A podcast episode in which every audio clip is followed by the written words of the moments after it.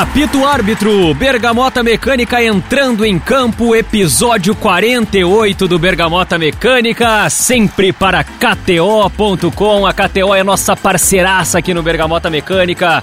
Muito obrigado por apostar no Bergamota KTO e muito obrigado à nossa audiência que também aposta no Bergamota Mecânica. Acesse KTO.com, te registre, é uma barbada e já segue também o arroba KTO Underline Brasil lá no Instagram. É, vocês acharam que eu não vinha pro episódio 48?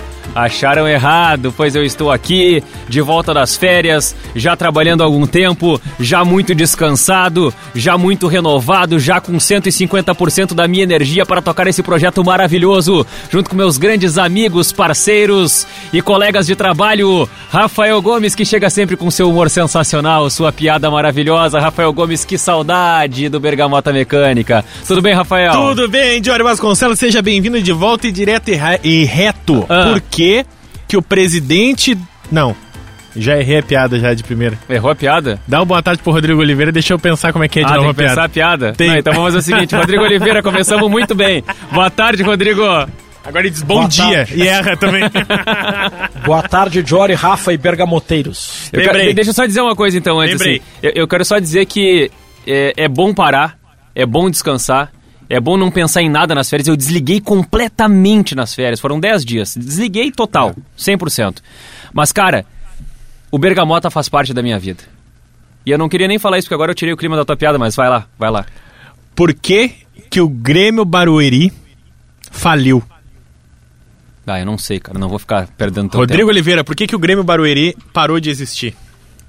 Ah, porque não conseguiu ter resultados, faltou investimentos. pa- Eu sei que não é nada disso a tua resposta, tá? Mas só pra não, dar mas a tu, tu tá no caminho piada, Não, tu tá no caminho certo, Rodrigo. Por incrível que pareça, faltou tá- investimento, faltou resultado, não teve apoio da comunidade e, faliu. E a principal culpa é do presidente, né? Porque o Ah, é? antigo era presidente prudente. É, o presidente Ah, foi o imprudente. pre- É. Eu pre- ia dizer, eu, eu prefiro dizer que quando saiu o presidente que era prudente na tomada de decisão do Barueri, É aí que aí. a vaca foi pro brejo, porque entrou um presidente que era totalmente imprudente. É. E aí o Barueri caiu e falhou. Virou Isso. Grêmio Barueri, depois virou Grêmio Prudente, aí voltou a ser Grêmio Barueri, lembra? É verdade. Lembra o ano do Que Grêmio confusão, Barueri do né? Pedrão? Era o atacante. Claro. Eu comprei o o álbum. Fernandinho, o Fernandinho É, consagrou. o- Eu comprei o álbum na época daquele Brasileirão, e aí tinha os grandes ídolos de cada clube, né? Ah, o Inter tinha lá o Falcão, o Grêmio tinha o Renato, aí na barba do Barueri tinha o Pedrão. Pedrão, meu Deus do céu, Pedrão. É o Grêmio Prudente que virou Barueri, né? O presidente, um momento era prudente, depois imprudente, ele acabou falindo Barueri, a piada do Rafael Gomes para começar o nosso Bergamota Mecânica. E eu quero trazer uma frase aqui já na largada desse episódio que vai falar sobre futebol brasileiro e política. é gota. O não, que ignoramos Não, não é essa frase. é o oceano. É uma frase melhor que essa. Mas já que tu falou, muito obrigado por ter falado, porque a gente carimbou o bingo do Bergamota, tá? Corneteiro. Mas a frase é a seguinte, tá? Sobre política e futebol brasileiro. Ah, A gente vai. Eu vou começar com uma frase, eu quero saber se vocês acertam quem disse essa frase. E em que ano as pessoas disse essa frase. Não acho que quem ganhar ou quem perder, nem quem ganhar nem perder, vai ganhar ou perder. Vai todo mundo perder. essa frase não é da Dilma? É da Dilma. Ela disse essa frase em 2010 é a melhor frase sobre ganhar ou perder que existe na história da política mundial. Então eu queria começar o episódio de hoje com essa frase pra dizer, cara, pra trazer pra vocês aqui antes da gente entrar no assunto propriamente do, do episódio. Um agradecimento para nossa audiência. A gente cansa de agradecer aos nossos ouvintes, mas eu acho que nunca é demais. E nesse momento de, de reta final do ano, quando as pessoas talvez estejam assim de saco cheio, porque todo mundo está postando no Spotify o que mais ouviu ao longo do ano, e no começo é legal, mas depois de assim 30 dias postando isso, talvez algumas pessoas encham o saco. A gente quer tentar fazer aqui a nossa, ah, o nosso último compartilhamento de agradecimento, que é o que o Spotify nos, nos ofereceu, nos, nos proporcionou, como números do Spotify Creators, né? Os criadores de, de conteúdo no Spotify, eles recebem também um relatório de como o seu conteúdo foi consumido pelas pessoas. E a gente teve alguns números dentro do Bergamota, que chegou a ser o podcast de esportes mais ouvido do Brasil no ano de 2021. É, alguns números que pra mim são muito significativos, tá? E eu vou trazer alguns deles, tá? O primeiro número que pra mim é muito impressionante. 1.121 pessoas tiveram o Bergamota Mecânica como podcast mais ouvido. Imagina que incrível, cara. Pensa uma fila de 1.121 pessoas, todas elas nos ouvem toda semana. Isso sem falar nas várias pessoas que compartilharam o Bergamota na sua lista, que tinham, por exemplo, Bola nas Costas como primeiro. É. Tinham o, o Bergamota como quinto. E que É. pra nós, cara, é uma honra estar em qualquer lista dessas. É. Tu ser o quinto podcast mais ouvido de uma pessoa que consome podcasts é muito significativo, é muito Então eu vou, importante. eu, vou, vou fazer uma promessa pra 2022 baseado nisso. Vou fazer a promessa sem combinar com vocês. Faz, faz a promessa. A gente tá gravando 48, vão ser cerca de 50 bergamotas em 2022, 51 né? pra ser mais exato. 51 bergamotas em 2022. Um deles, eu vou prometer um só, tá? Nós vamos fazer com plateia. Caraca, velho. Eu tô fazendo essa promessa sem falar com Ah, vocês. a gente tem um ano pra fazer isso A aí. gente tem um ano agora, até dezembro do ano que vem, a fazer um bergamota com plateia. Bah, vai ser sensacional isso aí. Combinado? Vamos fazer. Vamos, Rodrigo Vamos dar Oliveira. um jeito, vamos dar um jeito. Vamos. Então tá fechado. Não sei nem como que nós vamos Não fazer sei, isso. não faço a menor Mas ideia. nós vamos dar um jeito. Mas, cara, é- é- essa é uma boa promessa de ano É novo, a promessa né? Resolução de ano novo do novo, Bergamota né? Mecânica. Porque todo mundo pede, faz dois bergamotas por semana. Não tem como. Não dá, cara, É não dá, é impossível. impossível. Nós tava pensando em fazer um a cada duas semanas. e tu É, quer vamos- fazer dois por vamos semana? acalmar esse negócio Então nós aí. vamos manter. Já prometemos que vai ter bergamota o ano todo, que vem, inteirinho. Vai ter mais 51, então nós vamos chegar na edição 102. Até a edição 102 a gente garante.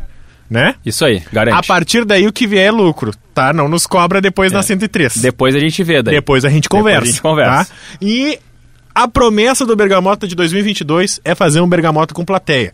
Claro, né? Vamos botar o asterisco aquele da nossa pandemia. Que vem aí uma nova variante, Omicron, que algumas festas estão sendo canceladas, o carnaval também não deve acontecer de novo. A gente trabalha aqui no Grupo RBS, já viu que o Planeta Atlântida, que tava para voltar, não vai mais voltar também. Então vamos com calma.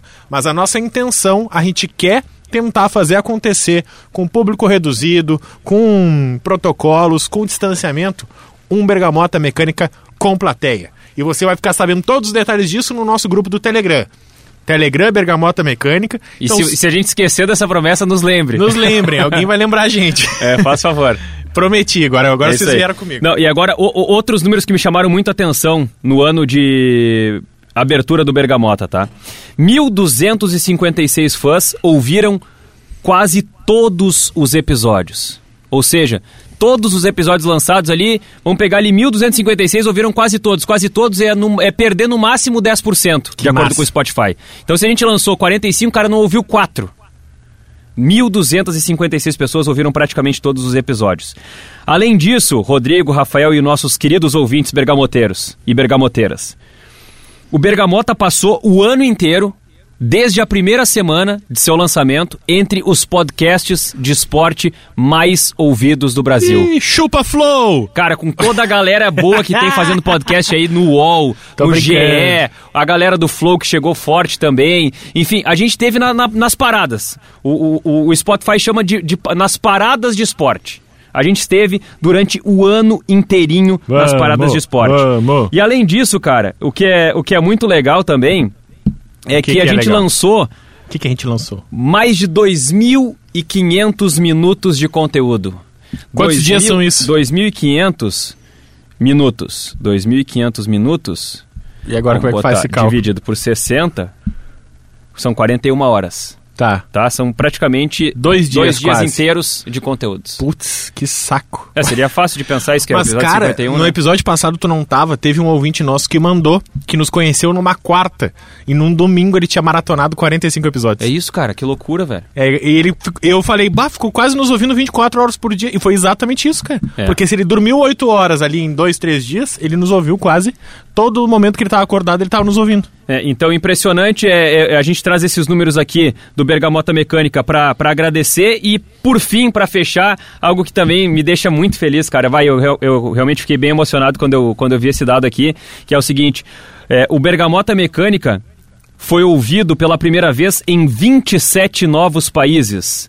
Ou seja, além do Brasil, em outros 26 países espalhados pelo mundo, nós temos ouvintes do Bergamota Mecânica. Os principais países que ouvem o Bergamota além do Brasil são Estados Unidos, Austrália, Nova Zelândia e Reino Unido. Então, um beijo muito carinhoso para nossa audiência. Eu sei que é, é, é um momento é, especial para quem acompanha o Bergamota, porque quem nos ouve faz parte disso. A gente só chegou a esses números, a todas essas coisas legais que a gente compartilha aqui com o Bergamota por conta da nossa audiência e que a gente possa continuar fazendo esse conteúdo é, para trazer novos ouvintes, novos países, novos números legais, mas uh, principalmente uh, não pensando nos números, mas pensando no conteúdo e no envolvimento, no engajamento da nossa audiência. Eu aproveito também para agradecer Rafael Gomes e Rodrigo Oliveira, meus parceiros de Bergamota. Muito obrigado, rapaziada. É um orgulho trabalhar com vocês.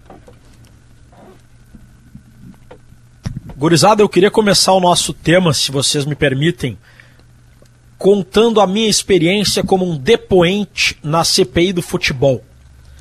Nosso tema é política e futebol, e eu acho que nada mais ilustrativo do que a participação que eu e o meu colega Eduardo Gabardo tivemos na CPI da máfia do futebol na Câmara dos Deputados em 2016.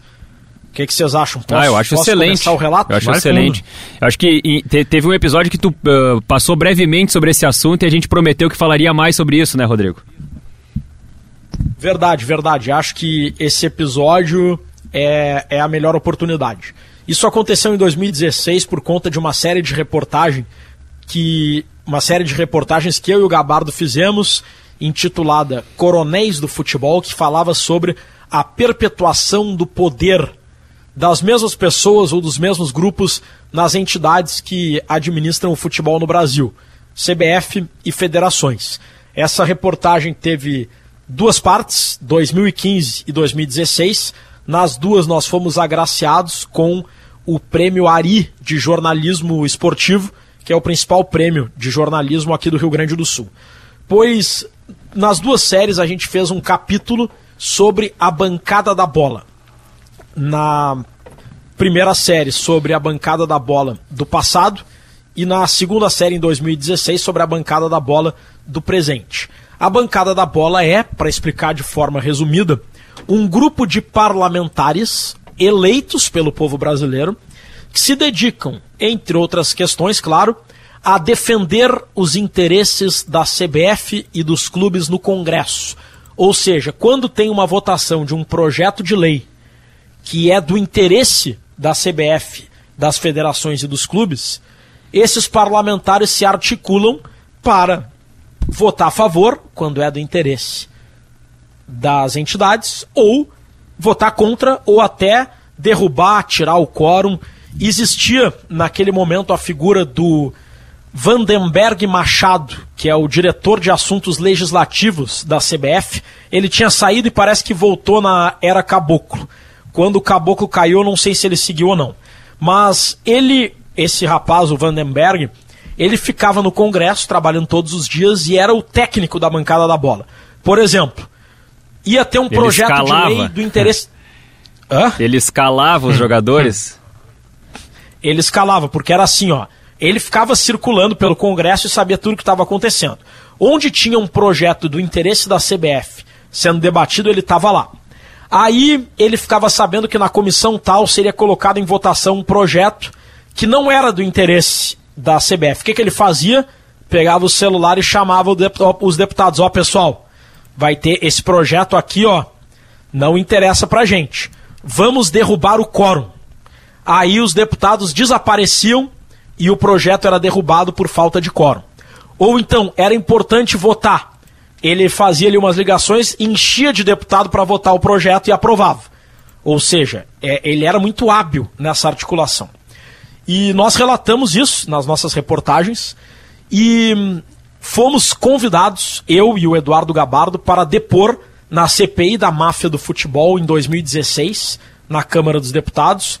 Essa CPI foi criada naquele, naquele contexto do FIFA Gate, que resultou na prisão do José Maria Marim, naquela situação do Marco Polo Del Nero não poder sair do Brasil. E nós fomos convidados pelo então deputado federal João Derli, na época da rede aqui do Rio Grande do Sul. Ele tinha sido o, o autor do requerimento que instaurou a CPI e ele nos convidou para depor. Depusemos, posso falar o programa inteiro de histórias daquele depoimento, mas nós falamos tudo que nós relatamos na reportagem, fomos questionados pelos deputados sobre alguns mais interessados, outros nem tanto. E, e claro esses interessados muitas... e esses interessados fizeram perguntas assim é, mais duras, Rodrigo. Que tipo de, de, de, de, tom de perguntas vocês tiveram lá da, da, da, dos políticos? Não, não teve nenhuma pergunta mais dura, sabe? Ninguém nos enquadrou, por exemplo. Sim, sim, sim. Eu até estava preparado para isso, sabe, Jory? Sim. Porque imagino, né? O cara vai para uma vai para uma CPI, né? Eu tinha feito uma reportagem que desagradava muito a CBF e as federações e citava inclusive a presença da bancada da bola. Eu fui preparado para que de repente um deputado da bancada da bola botasse o dedo na minha cara, me xingasse.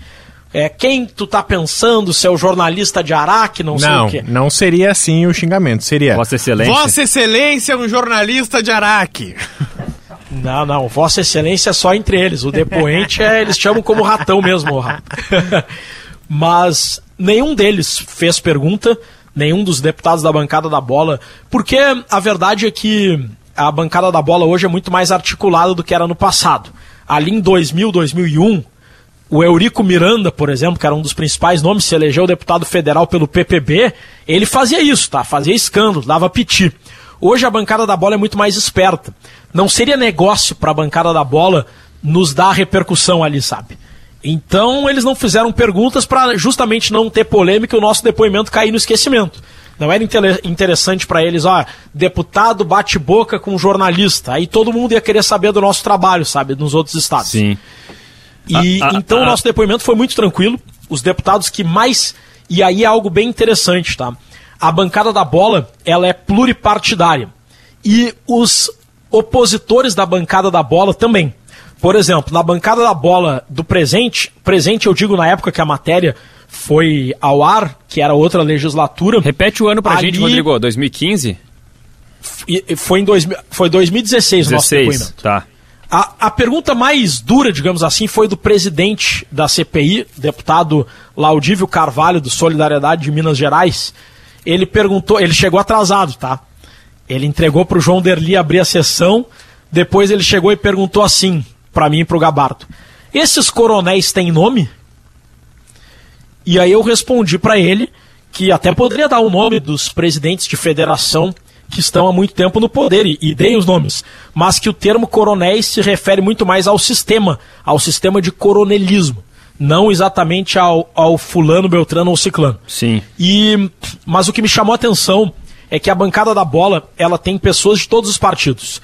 Tinha, por exemplo, o deputado que era sócio do... Tinha um deputado do PT, sobre o nome Vicente. Cândido. Já vou... Cândido. Vicente Cândido. Vicente Cândido. Deputado Vicente que, Cândido. Que é o sócio do Marco Polo Del Nero, não é?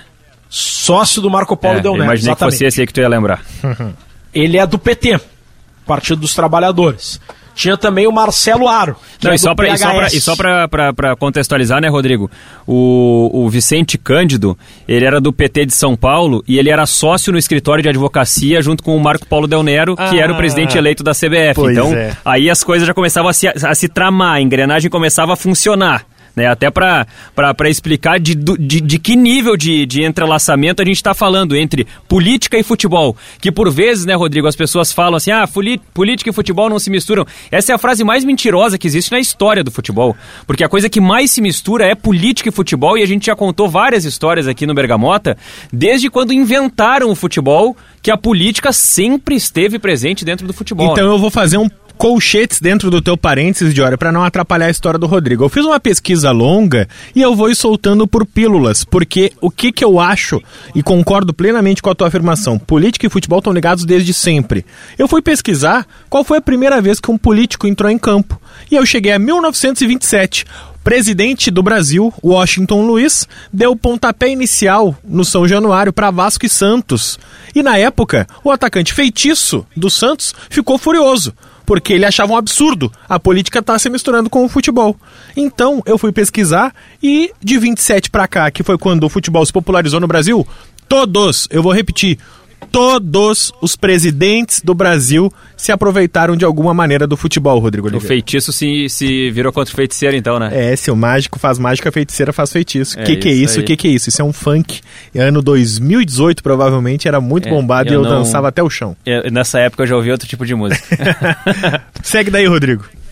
Bom, mas aí tinha o Vicente Cândido, do PT, o Marcelo Aro, do PHS, que é um daqueles partidos que não tem muita ideologia, né? Se coliga dependendo com de Olha quem que o vai se sindicato coligar. do PHS vai entrar em contato, vai pedir direito de resposta.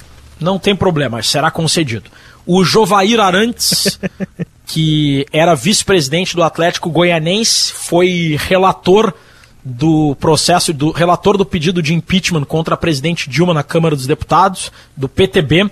Tinha nomes de direita, de esquerda, do centrão, de tudo. Sarney E os Filho deputados- tava nessa barca aí também, né, Rodrigo? Quem? Sarney Filho. O, o Sarney Filho também, também. O Sarney Filho também. Ele, Por um momento ele era vice-presidente, né? É.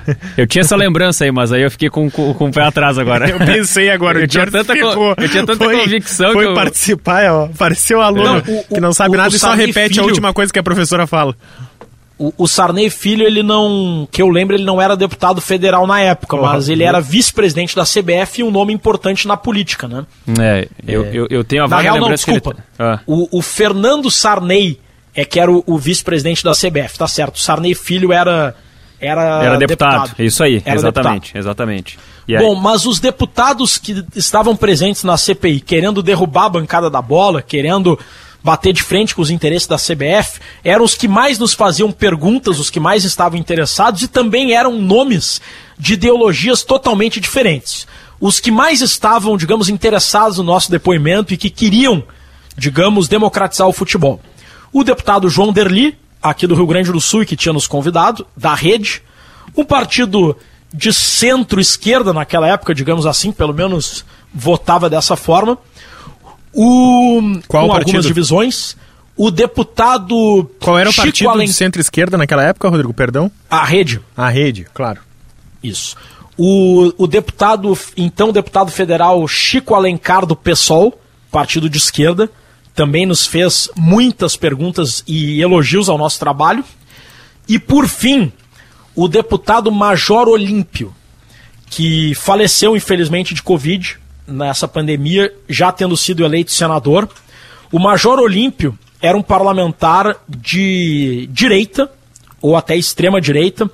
Ele, na época do depoimento, eu não lembro em que partido ele estava, mas ele era um ferrenho opositor do PT e foi um dos cabos eleitorais do presidente Jair Bolsonaro. E ele é policial militar, era da, daquela linha de bandido bom e bandido morto. Foi eleito senador, tendo apoiado o Bolsonaro. Depois acabou rompendo com o Bolsonaro e infelizmente morreu de Covid, que Deus o tenha, o senador Major Olímpio. Mas então, como deputado, ele foi um dos que mais apoiou o nosso trabalho e fez perguntas e deu pau na CBF. Podem ver que não tem nenhuma ligação entre ideologia partidária e, e o futebol. É, é uma questão totalmente nada a ver. E foi bem interessante para mim aquela vez depor na CPI do futebol, na condição de convidado, né, e, e poder ver de perto. E aí no final do depoimento a gente fica sabendo que o Vandenberg, aquele lobista lá que eu citei, o, Sim. o cara da CBF que articula a bancada da bola, ele o estava a todo momento assistindo ao nosso depoimento no fundo. E a gente deu um pau no Vandenberg, né? Tipo, não, não rotulamos ele, não fizemos adjetivos, mas nós citamos de uma forma crítica o trabalho dele. E citamos o nome dele em vários momentos. E ele estava ali o tempo todo olhando pra nossa cara, só que eu não tinha a menor ideia de quem ele era, né? Como diria a Pete, tava ali o tempo todo e só você não viu. É. E só que o, o Rafa, ele não poderia falar. A gente poderia chamar ele do que quisesse. O, o- ele não, ele, como ele não era parlamentar, ele não poderia falar, não poderia abrir a boca, né? E nem era interessante para a CBF que o nosso depoimento tivesse grande repercussão, como de fato não teve. E a prova de que a bancada da bola ainda estava funcionando é que a CPI terminou em pizza, né? terminou o prazo regimental da CPI, não votaram relatório, não, re- não fizeram recomendações, não aconteceu nada. Simplesmente terminou o prazo regimental da CPI, o presidente da CPI pediu a extensão do prazo e o, o então recém-possado presidente da Câmara, Rodrigo Maia, indeferiu o pedido e a CPI acabou sem que nada tivesse acontecido. Vamos então para mais uma pílula, porque Getúlio Vargas, Rodrigo Oliveira de Ori Vasconcelos, foi o primeiro presidente a viajar, primeiro presidente do Brasil, tá? A viajar para assistir uma Copa do Mundo. 1938, a Copa da França, que lá no episódio do fascismo a gente já tinha dito o quão a Itália tinha sido antes, em 34, uh, usado da Copa como uma manipulação e uma adoração ao fascismo. Depois usou isso também na Copa de 38 na França. E Getúlio Vargas, vendo a importância política, vale deixar bem claro, os historiadores pesquisam, pedir ajuda para alguns colegas historiadores justamente para falar isso. Getúlio não era um fã de futebol. Por que, que ele viajou até a França? Olha, na década de 30 era difícil ir até a França, não é que nem hoje. Viajou até a França por quê? Porque naquela época o departamento de propaganda achava que era interessante o presidente da República estar num ambiente de Copa do Mundo. Aquela época era pela primeira vez o Brasil estava se tornando um esporte para lá de popular. A gente já falou recentemente também aqui no Bergamota Mecânica sobre a importância que teve o, Leônidas da Silva, que virou o Diamante Negro, o primeiro case de propaganda e marketing no futebol. Então, o departamento de propaganda, na época do governo Getúlio Vargas, sinalizou para ele que seria interessante ele ir até a Copa de 38. Então, ele viaja até a França, é o primeiro presidente do Brasil a viajar para estar em loco numa Copa do Mundo, viaja com a sua família, sua filha na época, tira foto com o jogador, tira foto com seleção e usa dessa imagem para aumentar a sua popularidade. Anos depois, 40, inauguração do Pacaembu, quem é que estava lá discursando? Getúlio Vargas. Sabe onde é que Getúlio Vargas anuncia o, algo que a gente tem até hoje, que é a criação do salário mínimo? No São Januário. Porque na época não tinha rede social, a televisão praticamente inexistia. Então, naquele momento, um grande ambiente de populismo, um grande ambiente de popularidade, de tu atingir um número máximo de pessoas das mais diferentes classes sociais políticas, era onde? Num estádio de futebol. Então, Década de 40, inicinho, Getúlio Vargas anuncia o salário mínimo no estádio São Januário. Agora, sabe que, é, ouvindo essas, essas histórias trazidas pelo Rodrigo e, e, também as pílulas trazidas até agora pelo, pelo Rafael Gomes, duas coisas me vêm à cabeça, né? A primeira delas é assim, o quanto os políticos, mesmo não gostando de futebol, mesmo não sendo assim tão adoradores de futebol, eles é, não puderam desprezar o futebol enquanto uma ferramenta de, é, de, de, de propaganda mesmo, de, de, aproximação com a população. Nunca, porque... dos anos 30 pra cá, nenhum. E eu digo, e eu falei no Brasil porque foi onde eu pesquisei, claro, mas, eu, mas eu isso no mundo inteiro, dizer no mundo inteiro. Que, vamos chutar alto, mas, dos mas, anos 50 pra cá, é... nenhum presidente ignorou o futebol no mundo. Claro, mas pega, é, é só pegar o exemplo da Itália no, no, no, no episódio de futebol e fascismo que a gente vai ver que é exatamente isso. A gente transpõe essa realidade para países europeus, para boa parte dos países do mundo onde, onde o futebol é minimamente um esporte de massa, como é no Brasil, né? É, agora no Brasil, mais do que qualquer outro lugar, porque é, é a coisa mais popular que existe no futebol brasileiro, é uh, o, o, o, o a, a, presença do público dentro do futebol, dentro dos gramados, desde criança e por aí vai, a gente sabe bem como é que é isso daí. Mas tem uma outra coisa que me vem na cabeça também, é, dentro até do, do, do, do, do insight anterior do Rafael, de, de um jogador, o feitiço, né, que se, se, digamos assim, se sentiu desconfortável com a presença de um presidente dando pontapé inicial. Washington Luiz. O Washington Luiz. E, cara, como é normal ao longo da história os políticos entrarem no futebol e como é incomum desde o princípio figuras se rebelarem contra os políticos. Porque por vezes é mais confortável para o jogador, claro. e claro que naquela época, né, quando a gente fala de governos ditatoriais, quando a gente viaja no tempo, fala de governos ditatoriais, fala é, principalmente da época do AI-5, era muito mais complicado se erguer contra o sistema político. A gente teve um episódio sobre a democracia corintiana que a gente viu um clube de futebol fazendo história por se erguer contra um sistema político ditatorial. E as diretas já que foram amplamente citadas naquele episódio, elas foram também uma consequência de um processo que teve uma participação muito forte de, de, de, figuras do futebol, mas também figuras da política que eram contra aquele sistema ditatorial. Mas é, é, é muito mais comum jogadores de futebol, pessoas do futebol, se acomodarem diante dessa realidade e, de alguma forma, também tirarem proveito dessa proximidade da política e do futebol. E são poucas as figuras, Rodrigo, que se levantam e que, digamos assim, combatem isso. E, cara, é claro que a gente está fazendo um episódio sobre futebol brasileiro e política. Mas eu não posso deixar de citar, por motivos óbvios aqui nesse episódio, Diego Armando Maradona. Que. E aí eu vou citar um brasileiro que, que vincula o Maradona ao sistema político brasileiro, a, a maneira como o, o, o Brasil é, é, organizado dentro do futebol, a maneira como a CBF sempre esteve próxima dos governos brasileiros e por aí vai. Em 1990, é, no, bom, nos anos 80 o Maradona já era o rei do futebol, né? Na, naquela época era, era, era, era o Dios para os argentinos. E, e, o Maradona sempre teve broncas com a FIFA. Ele sempre, ele sempre bateu de frente com a FIFA. E quem era o presidente da FIFA naquele momento? Era o João Avelange. Tanto que, em 1990, na Copa da Itália, na premiação, depois que a Argentina perdeu o título para a Alemanha, por, por 1 a 0 na decisão, o Maradona se negou a apertar a mão do João Avelange. E imagina só, cara, em 1990, o então, craque do futebol mundial. Então o João a viu longe, né? É, a viu longe, a viu longe. Imagina o craque do futebol mundial, ele não aperta a mão do presidente da FIFA, que é a maior, que é a maior entidade que organiza a maior competição de futebol do mundo. Cara, isso daí é uma, isso é uma bomba. Isso é uma, isso é uma granada estourando em plena Copa do é. Mundo.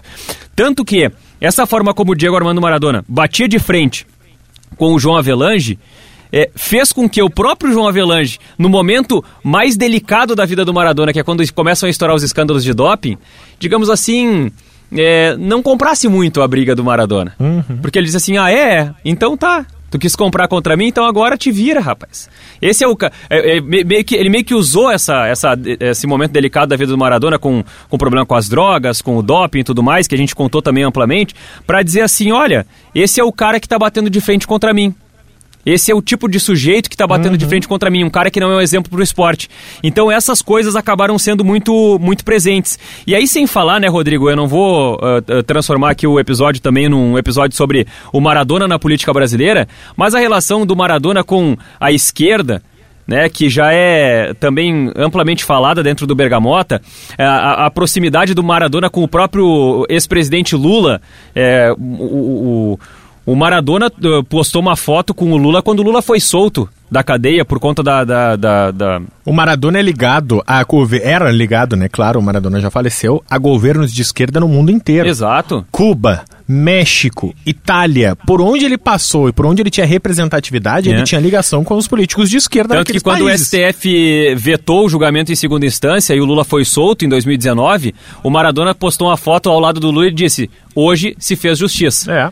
E depois, claro, que quando o Maradona morreu, o Lula fez, fez postagens homenageando o Maradona, dizendo, inclusive, que uh, o mundo tinha perdido um grande político. Porque pro Lula, o Maradona não era só um grande nome do futebol, mas era um grande político, justamente por essa personalidade dele fora de campo, de posicionamento e, obviamente, de afinidade com as ideias que o Lula sempre é, propagou na sua carreira, né? Mais uma pílula Embora... antes do Rodrigo Oliveira falar eu vou voltar para Café Filho, também presidente do Brasil. Café Filho foi o único presidente da República Brasileira que foi jogador de futebol.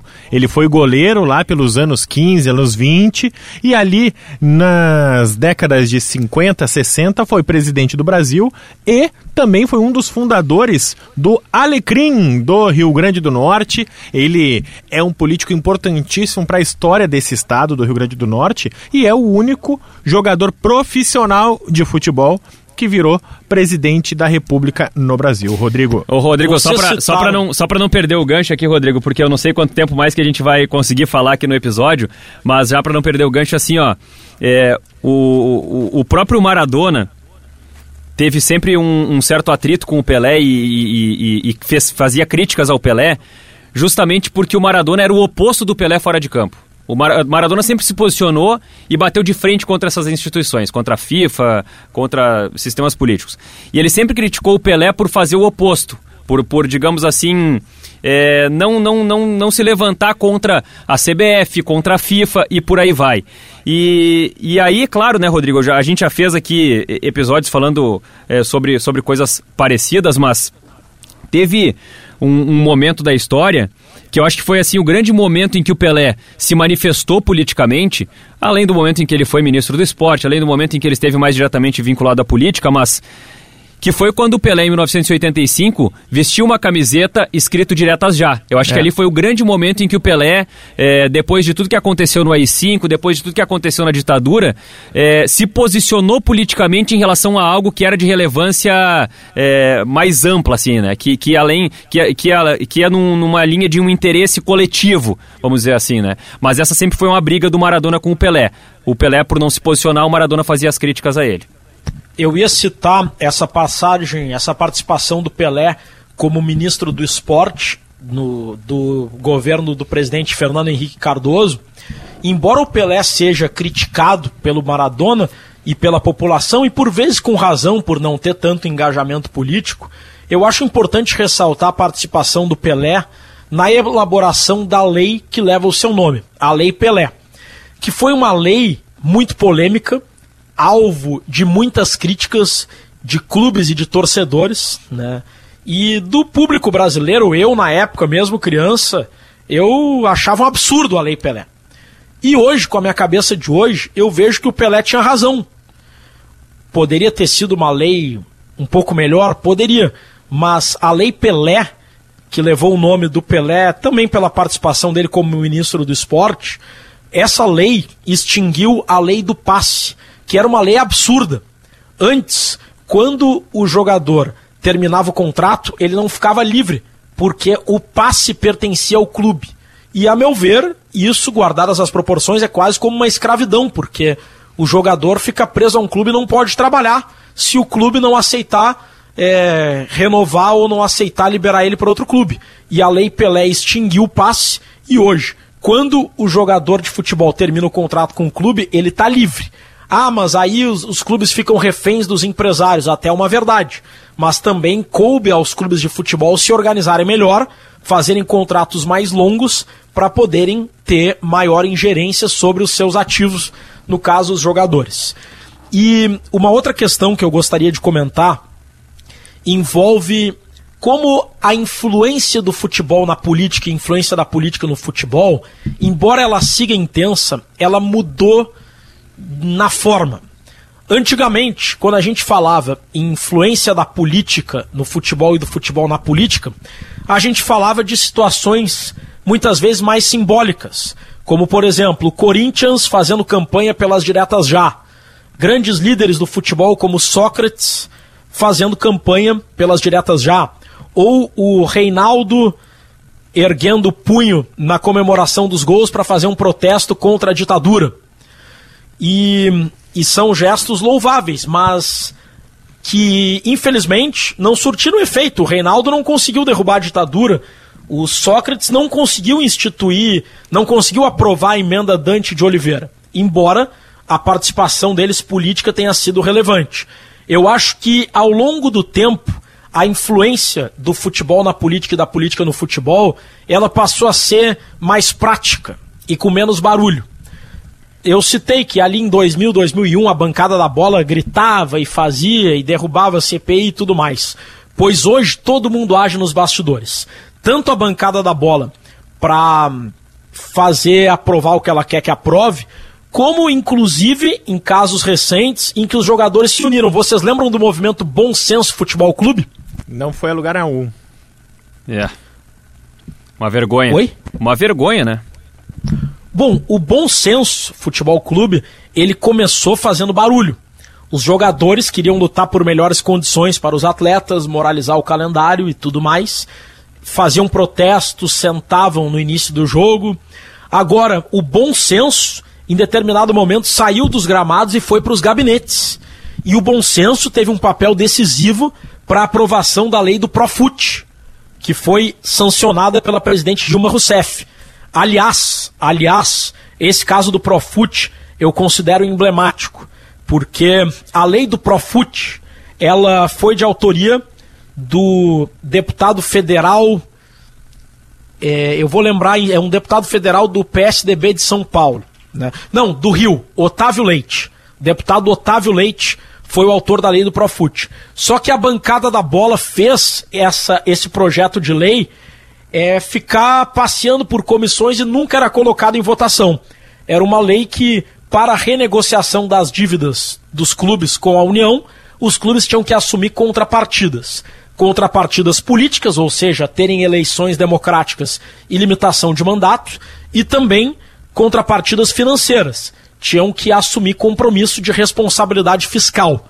O nome da lei do Profut é Lei de Responsabilidade Fiscal no Esporte pois, como a bancada da bola jamais deixava o projeto ser votado, a então presidente Dilma Rousseff assumiu para si a responsabilidade e editou uma medida provisória que instituía a lei do Profut. A medida provisória ela é quase um decreto, porque quando o presidente assina, está valendo, por um prazo de 180 dias. E ali o bom senso ajudou a elaborar a lei. Claro que houve debates, mas a atitude da presidente Dilma de editar a medida provisória forçou o debate de modo que não teve outra saída que não deliberar e votar. E com as negociações feitas, se aprovou uma lei que, na minha opinião, é muito boa. Poderia ter sido melhor? Poderia. Mas a lei do Profut, ela foi aprovada e sancionada. E hoje, os clubes de futebol que gastarem o que não tem de forma irresponsável, eles estão sujeitos as sanções. Os clubes de futebol que quiserem perpetuar seus dirigentes no poder não vão conseguir. E eu acredito que foi um avanço e que teve sim a participação de jogadores, a participação de parlamentares, na minha opinião, de uma forma positiva. Então vamos até Juscelino Kubitschek, que foi o principal incentivador e claro, responsável por aprovar uma, uma dezena, pelo menos, de incentivos fiscais e financeiros à CBD, Confederação Brasileira de Desportos, que na época não abraçava somente o futebol, mas todas as confederações esportivas daquela época. Tanto é que é um ano de incentivo ao esporte, um período de incentivo ao esporte de muitos feitos. A gente tem Éder Jofro no boxe, a gente tem Maria Esther Bueno no tênis e, claro, a gente tem a Copa de 1958, onde Juscelino Kubitschek vê na Copa da Suécia, um garoto, Pelé, Edson Arantes do Nascimento, ser o principal responsável por ajudar a levantar a Jules Rimet pela primeira vez com a seleção canarinho. E o que, que o JK faz na sua grande, digamos assim, após, um pouquinho antes ali de inaugurar Brasília, recebe no Palácio das Laranjeiras a seleção brasileira de futebol e ergue a taça Jules Rimet junto de Pelé, e companhia, porque a partir daquele momento já não era mais segredo para ninguém de que o futebol também era sinônimo de prosperidade de um país. E o JK viu isso por tantos e outros incentivos ao esporte, mas principalmente a seleção de 58, que foi graças a ele, graças aos incentivos políticos da época, que a seleção conseguiu levar dentista, psicólogo e ter uma série de outras, uh, entre aspas, regalias. Afinal, o futebol estava sendo profissionalizado no país e a partir dali conseguiu parar de depender apenas do talento dos seus jogadores, mas com o profissionalismo e alguns incentivos, JK foi um dos responsáveis indiretos, é claro, pela preparação da seleção brasileira de 58. Sabe que eu cheguei a pensar ao longo da minha pesquisa, Rafael e Rodrigo, em, em trazer aqui uma lista de ex-jogadores que viraram políticos. Mas, cara, eu comecei a ver a lista, cara. E é, é, Vários. é impossível, cara. É impossível, é impossível. Porque assim, é, é claro que a gente vai pegar os mais Mas famosos. eu né? consigo fazer a lista contrária. Os que não foram. É. não. E eu, Os eu brinquei jogadores. aqui sobre o Café Filho, que foi o goleiro do, do, Ame- do Alecrim, lá do Rio Grande do Norte, que foi o clube que ele ajudou a fundar. E o João Goulart, gaúcho colorado, foi jogador da base do Inter também. Tinha uma ligação muito próxima. Não chegou a ser profissional, mas tem algumas fotos do Jango como atleta de futebol com a camisa do Internacional.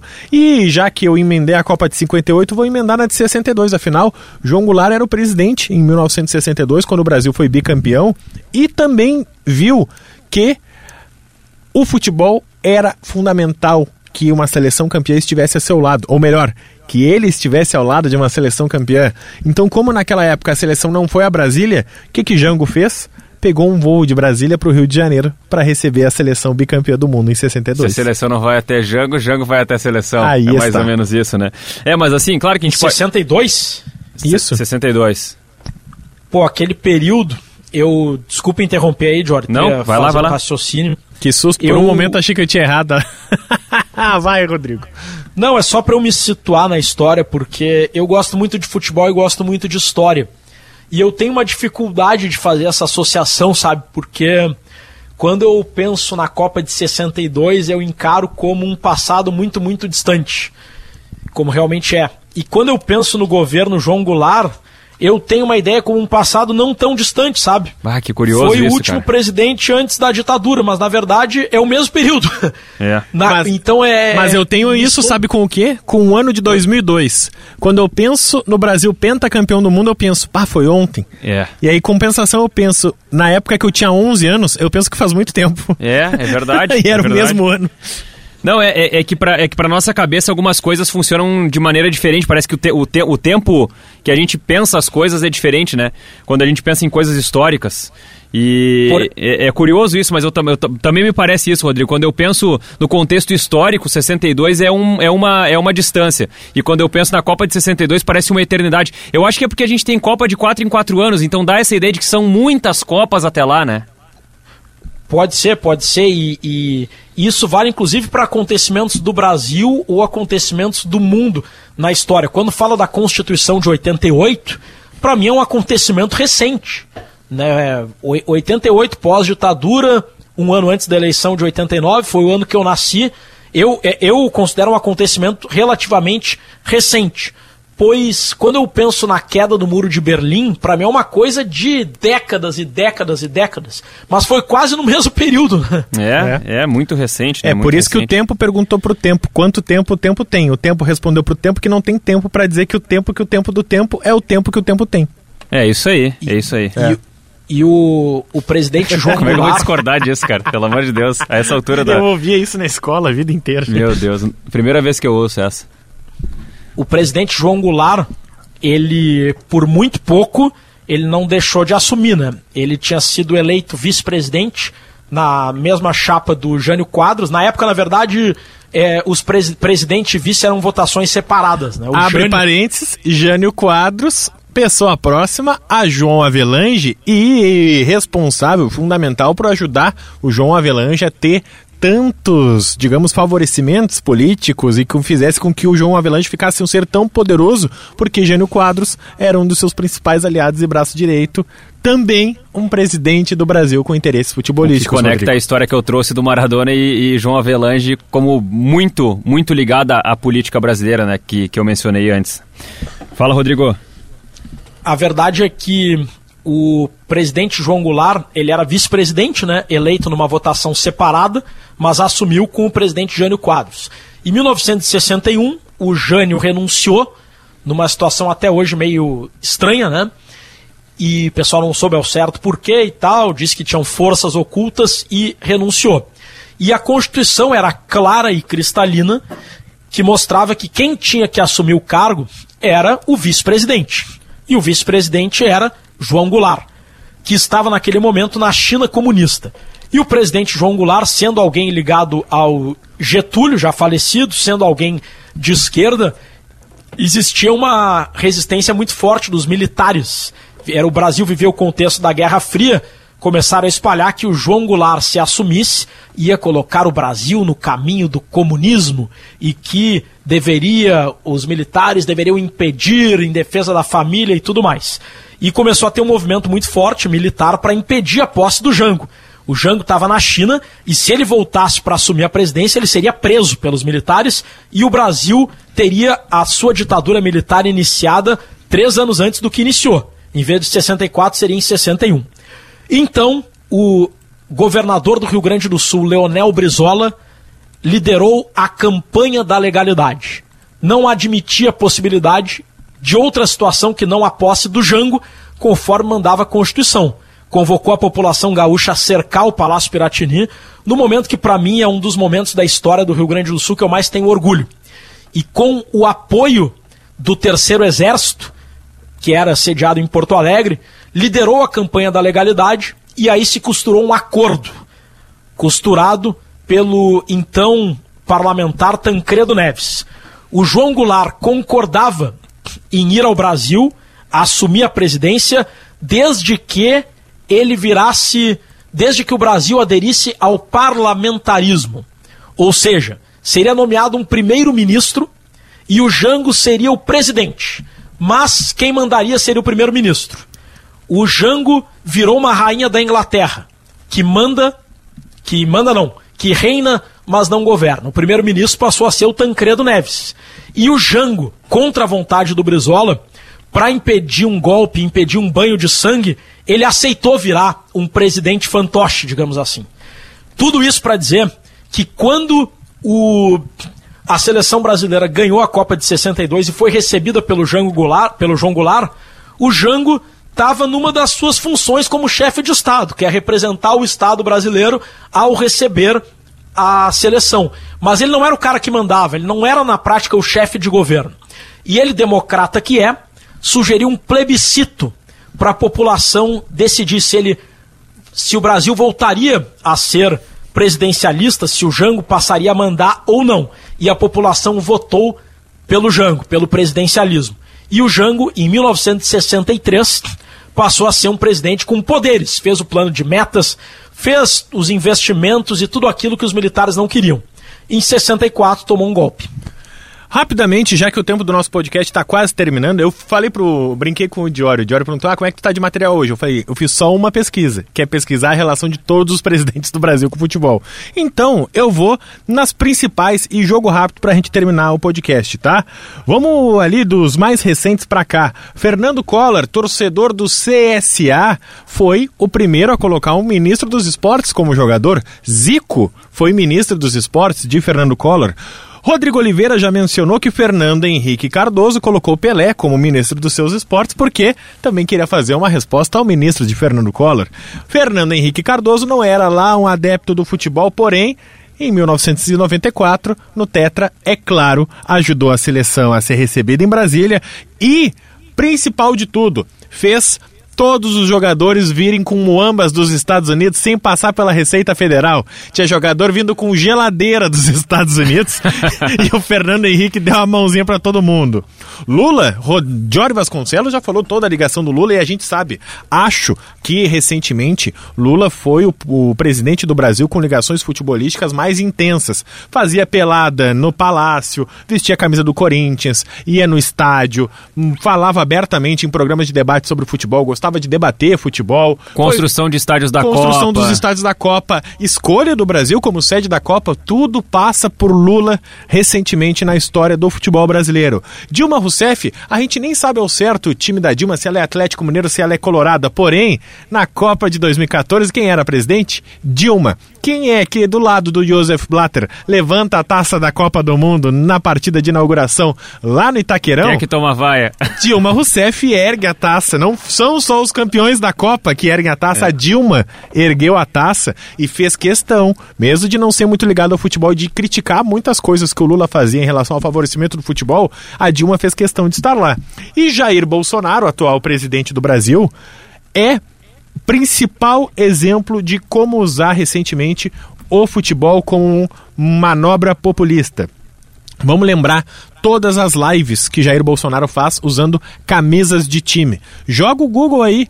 Bolsonaro recebe uma camisa de futebol, na semana seguinte ele faz a live com a camisa daquele time. Por quê? Porque isso aproxima do torcedor, isso aproxima da regionalização, isso aproxima do principal a principal preocupação do Bolsonaro, que é o seu eleitor. Então, ele vestiu camisa de todos os times que eu vi durante as eleições e ainda veste. Ele ainda usa. Ele é o presidente que não usa o terno e gravata, ele está sempre com uma camisa de futebol, porque, é claro, uma estratégia populista de popularizar o seu conteúdo. E claro, né? Mais do que nunca, Jair Bolsonaro conseguiu fazer com que todos os seus movimentos, e acho muito importante, isso, é, isso é uma análise e estudo sociológico. Hoje, quem é favorável a Jair Bolsonaro, que roupa essa pessoa usa? A camiseta amarela da seleção brasileira de futebol. O que, que é isso? Também uma manobra populista. Então aqui não tem direita, não tem esquerda, não tem centrão. Todos, vou repetir a frase que eu falei lá no início do podcast para finalizar o meu episódio. Todos os presidentes se usaram e se valeram do futebol, para o bem ou para o mal, como estratégia de poder. Tu notou uma coisa, Rafael? O quê? Tu notou uma coisa, Rodrigo? Eu não falei nada. O Rafael trouxe a lista de todos os presidentes e a relação com o futebol. E ele deixou fora Temer. Ah, Ai, cara, eu precisava dizer isso. Não, mas é que tinha muita Ah, coisa, cara. é. Eu não falei do Temer, eu não falei Tá, do beleza, tá do bom, Castelo tá Branco, bom, do tá Costa bom. e Silva, do. Bah, cara, eu Não. tinha João Figueiredo, do Sarney, torcedor de Sampaio Correia. É, eu, é. cara, eu fui a fundo Cara, na minha pesquisa esse, E só, e só essa para não, semana. só pra não roubar muito tempo aqui do- dos acréscimos, é o seguinte, eu ia dizer que não, não, não, não daria, pá, ia ser muita perda de tempo trazer a lista dos, dos jogadores que foram eh, políticos depois que terminaram a carreira, e a gente pode citar os mais famosos, Romário, Bebeto, que foi a dupla do Tetra, viraram políticos, para citar um exemplo mais recente aqui e de, de figuras mais emblemáticas dentro da política brasileira, mas assim, nenhum jogador, nenhum jogador fez e nenhum jogador vai repetir no mundo algo que Vampeta fez em 2002, que foi dar a cambalhota na rampa do Palácio do Planalto com o Fernando Henrique aplaudindo tenho- e sorrindo. Não, mas aí eu- agora eu vou discordar de ti. Ah. E eu faço essa aposta contigo até a nossa morte. Algum jogador vai repetir. Será? cara? Com certeza, porque alguém vai dizer, eu vou repetir o Vampeta, e vai repetir. Ah, que não- nem quando vai andar lá na, na Abbey Road, atravessa na faixa e tira foto ali. Quando vai no. Tu não foi Não lá é no Hotel do difícil. Chaves em Acapulco e não repetiu Foi, a imagem? foi, foi. Alguém que for a Brasília vai repetir a cambalhota do Vampeta e nesse dia eu vou marcar arroba de hora e ver nas redes E aí a sociais. gente é- vai lembrar desse episódio aqui. Não é difícil alguém repetir a cambalhota do Vampeta. O que é difícil é o Brasil ganhar outra Copa para que algum jogador tenha essa oportunidade. né? Exatamente. Fica, fica a dica. Pra... Tem alguma imitação pra gente fechar hoje, Rodrigo? Não sei se, se tiver alguma coisa aí, então vamos nessa. Se não, vamos, vamos Ah, embora. vamos tem em frente. sim. Ah. É, eu quero, então, minha última história, nessa linha de jornalismo e política, de futebol e política. Quero citar, talvez, a entrevista mais importante que eu já tenha feito no jornalismo, foi na Copa do Mundo de 2010. Eu entrevistei o presidente Lula. E eu considero a entrevista mais importante, não por ser o Lula, mas por ser o presidente da República da época, o presidente da República no exercício do cargo, né? Era 2010, o último ano de mandato do Lula. Ele foi até a África para lançar e apresentar a candidatura. Candidatura não, o projeto do Brasil de sediar a Copa de 2014. E eu entrevistei o Lula. Na ocasião, o Lula tinha feito uma crítica naquela semana ao presidente da CBF, Ricardo Teixeira, dizendo que o Ricardo Teixeira estava há muito tempo na CBF. Que era tempo demais, que no sindicato dos metalúrgicos era quatro anos com uma reeleição e que na CBF tinha que ser a mesma coisa. E o Ricardo Teixeira já estava desde 89, né? E ele passou o evento inteiro ao lado do Ricardo Teixeira. Aí eu me aproximei do Lula para entrevistar ele, uma manada de repórter foi também. Eu consegui chegar, ser um dos primeiros a chegar. E perguntei, presidente, o senhor conversou com o presidente Ricardo Teixeira sobre a sua opinião a respeito do limite de perpetuação na CBF? O senhor não acha que ele está a tempo demais? Ó, o Rodrigo querendo falar sério, né? Aí o Lula disse assim: Veja bem, a minha opinião é que nunca antes na história desse país, Bom, ele não disse isso, mas ele falou. na minha opinião, tinha que ser igual ao sindicato, sabe? Limite de uma reeleição. Mas isso é a minha opinião. A CBF é uma entidade privada. E o presidente da República, Aí ele tocou no meu ombro. presidente da República tem mais o que fazer do que se preocupar com a CBF, né? E aí tocou no meu ombro. Ai, que maravilha, que maravilha. Eu nunca tinha contado essa história aqui. Cara, eu, Já eu, tinha. eu tenho, a, eu tenho a vaga lembrança Já que tu tinha, contou, não sei tinha. se com tantos detalhes, mas eu acho que já, já, já contou. Eu acho que já contou. Mas É, eu- eu, eu lembrava vagamente, mas como é, um, é uma passagem muito a ver com o nosso Não, e- assunto. e, e, Rodrigo, te- tem, tem histórias que são tão boas que, que a gente ouve dez vezes e não, não perde a graça, viu? Certo. Podemos ir com um quadro com nomes, Diori Vasconcelos? Quadro com nomes, por favor. Ah, deixa eu só lembrar uma coisa. O quê? KTO.com gosta de esporte, gosta de te divertir, gosta de fazer o futebol ter outro significado pra você, então KTO.com e já aproveita e segue arroba KTO Underline Brasil pra deixar aquela moral pro Bergamota Mecânica lá no perfil da KTO, Rafael Gomes. Porque o nosso quadro com nomes, ele foi massificado nessa última semana com a retrospectiva do Spotify. Então, como diria nosso amigo Nando Viana, aperta o cinto que a viagem é longa. A Jesse Lopes, o Guilherme Pereira, que é um episódio sobre a Premier League, Guilherme Melo, Zé Guilherme, Alex Chimpo, que é nos, tá nos ouvindo lá do Japão, o Leonardo Giuliani, e aí agora começa a galera da retrospectiva. Vamos lá. Bruno Loreto, Paulo Vinícius, Rafael Bezutti, Matheus Sost, Alexandre Tonin, Renato Fernando de Oliveira, Edenilson Corade, Loren Show, Lucas Goulart, Humberto Pavan, Allen Vinícius, Gustavo Carvalho, Graci Mainardi, João Marcos Zanella, João Pedro Rec Rossi, Gustavo Dias, Matheus Bauer, Paulo Ricardo Cruz, Túlio Santana, Gustavo Lino, Matheus Bueno, Guilherme Finger, Alex Petri e, por fim, o Luiz Diego, que é estudante de jornalismo e disse: Se eu ganhasse um abraço no Bergamota Mecânica, eu seria a pessoa mais feliz do mundo. Então, um abraço para a pessoa mais feliz do mundo, que é a nossa ouvinte. E eu vou dizer o seguinte: na semana que vem, episódio da semana que vem, eu quero o recado de você que ouve o Bergamota, tem o Bergamota entre os seus mais tocados e nunca mandou um recado. Então você vai mandar um recado e nós vamos te mandar um alô porque a gente quer te agradecer. Manda lá no arroba Gomes Rafael com PH em vez de F.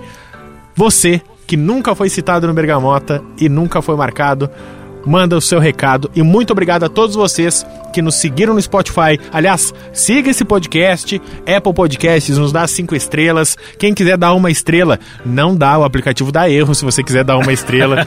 é, é impossível dar uma estrela, tem que ser quatro para cima. Uh, todos os outros podcasts, assine a plataforma de podcast. Isso é muito importante para nós, para a gente estar tá entre os podcasts mais relevantes, para a gente continuar produzindo conteúdo de qualidade. Assine, compartilhe, nos marque nos seus stories e muito obrigado por esse ano de 2021 ao nosso lado. Rafael Gomes e Rodrigo Oliveira, já estou com sorteador virtual aberto aqui, números de 1 a 3, sortear e estamos com o número 2. Não número me lembro dois. qual é a relação que eu te dei, qual é o nosso episódio? Lionel Messi é o tema do próximo episódio, Rodrigo Oliveira e Rafael Gomes. Bola de ouro essa É, semana. Bola de ouro pro Bergamota Mecânica.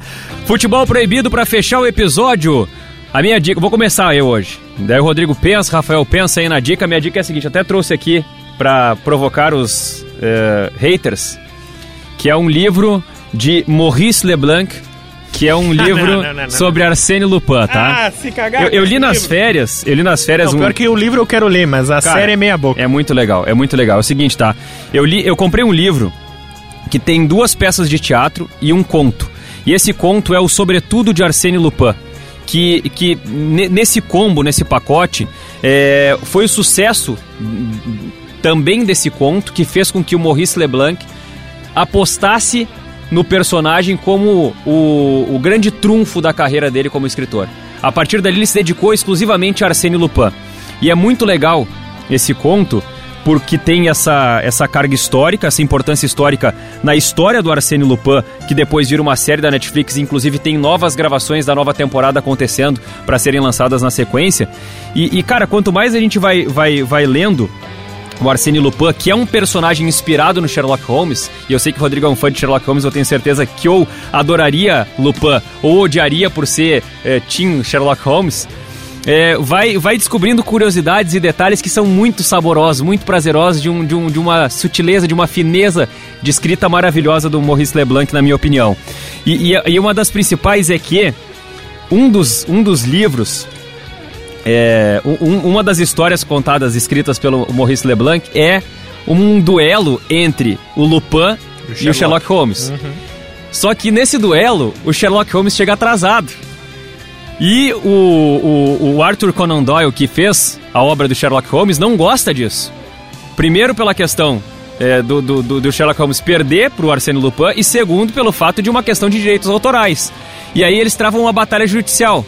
E o, o Maurice Leblanc é proibido de usar o nome Sherlock Holmes. Então existe um livro, que inclusive eu comprei também meu, e, emprestei pro meu sogro, meu sogro tá lendo esse livro, que é Arsène Lupin contra Sherlock Holmes. Cara, isso é maravilhoso, cara. Ele pegou o nome Sherlock Holmes, inverteu as iniciais e manteve o duelo por conta de uma batalha judicial. E, cara, essa história pra mim é maravilhosa. É, então aqui no Mergamota Mecânica, eu quero sugerir hoje o podcast da Folha de São Paulo, que é o Presidente da Semana. Porque assim como eu falei sobre todos os presidentes e suas ligações com o futebol, eles têm um podcast que tem 12, 15 minutos sobre todos os presidentes da história do Brasil, contando brevemente a história de cada presidente. Então, claro, eles não fazem a relação com o futebol, mas eles falam e eu dei uma ouvida em alguns novamente, justamente para ficar de olho e ter um contexto histórico melhor. Então, ouça o Presidente da Semana, podcast da Folha de São Paulo. Ouvirei. Rodrigo Oliveira, tua dica para fechar? A minha dica é uma minissérie da Netflix, sugestão da minha amiga Briane Teixeira de Passo Fundo, que é O Homem das Castanhas. Quando a Briane me passou esse nome, eu pensei, não, tá de sacanagem, né? O Homem das Castanhas, tipo, ah, o Homem das Bergamotas, o Homem das Mamonas, não, pô, que, que nome ridículo. E ela, esquece o nome, assiste que tu vai gostar. E é uma minissérie espetacular. Seis episódios, é de suspense policial, daqueles que te prende a atenção do último, do primeiro ao último minuto. Agora um alerta, tem cenas bem fortes de violência, tá? Cenas muito os fortes. Os corpos, então, se o pessoal costuma se impressionar, muita gente se sente desconfortável, né, com ver essas cenas de sangue, então é melhor não assistir. Mas o pessoal que não se importa com isso, eu, por exemplo, só assisti de dia, tá? Não assisti nenhum episódio à noite. Né? Eu moro sozinho, sei lá, vai que que nunca sabe, né? quando vê, sabe, sabe quando, sabe quando a, aquele barulho que dá de noite, que a madeira dilatada com o calor do dia ela diminui de tamanho e dá aqueles estalos? É, pô, depois de ver uma minissérie dessa, tu te apavora. Ai, cara. Não vai dizer que não. Aí, mas assim, eu assisti de dia e achei espetacular. Então, eu recomendo com essa ressalva. Para maior de 18 anos, É pra e maior quem de se 18 impressiona anos. com, com cenas fortes, melhor não ver. Muito bem. Para assistir durante o dia, O Homem das Castanhas. Rafael Gomes, muito obrigado por essa semana, Rafael. Um beijo pra ti. Eu tava com saudade de ti. Tchau. Ai, que saudade, Rodrigo. Um beijo no coração. Valeu. Valeu, abração. Um beijo a todos, muito obrigado mais uma vez pela audiência e por compartilhar e fazer parte da comunidade chamada Bergamota Mecânica. Um grande abraço e até a próxima!